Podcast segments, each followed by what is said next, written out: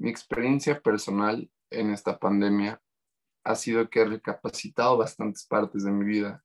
Por ejemplo, hace un año antes de que fuera la pandemia, yo creía saber lo que quería.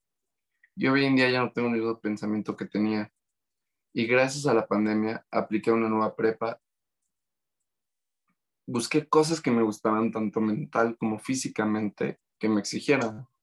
También supe con quién debo estar y cuáles deben de ser mis amistades, las cuales debo de tener cerca. Y ya vi que los amigos se cuentan con los dedos. Y entre ello, hoy por hoy puedo decir que los puedo contar en este mismo instante. Y siento que eso me ha ayudado la pandemia. También con mi familia. Yo en 16 años de vida, nunca entre semana vi a mi mamá irse a trabajar y mucho menos la vida despertarse. Y eso es lo que he podido apreciar en esta pandemia. También muy pocas veces he podido comer con mi papá y con mi mamá juntos. Y hoy, gracias a la pandemia, lo hago casi diario.